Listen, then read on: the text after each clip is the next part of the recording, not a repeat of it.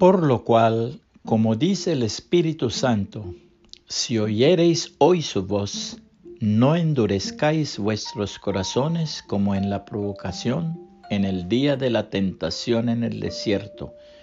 Hebreos 3, 7 y 8. Todavía no. Todavía no, dijo un niño mientras se entretenía en sus juegos. Cuando crezca un poco, entonces pensaré en las cosas del Señor Jesucristo y en la vida eterna.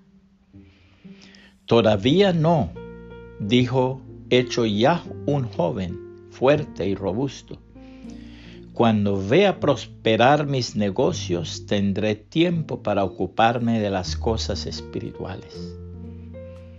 Todavía no, dijo en plena prosperidad de sus negocios y añadió, mis hijos me necesitan ahora.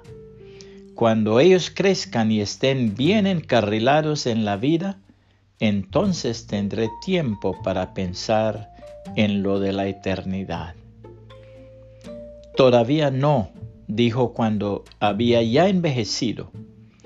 Pronto me voy a retirar de mis negocios y entonces sí que tendré tiempo para ocuparme de todo lo que concierne a la salvación de mi alma.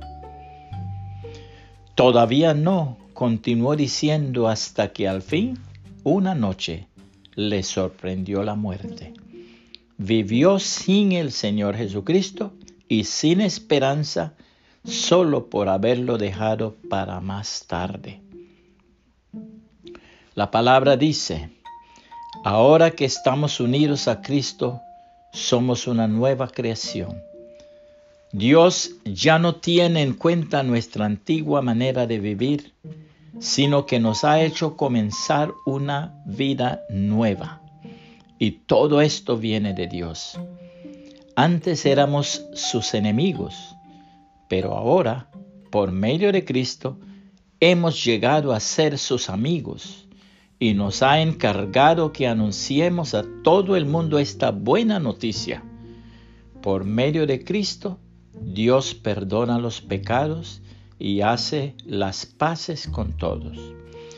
Cristo nos envió para que hablemos de parte suya y Dios mismo les ruega a ustedes que escuchen nuestro mensaje.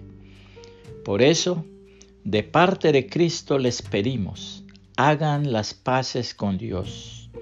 Cristo nunca pecó, pero Dios lo trató como si hubiera pecado para declararnos inocentes por medio de Cristo.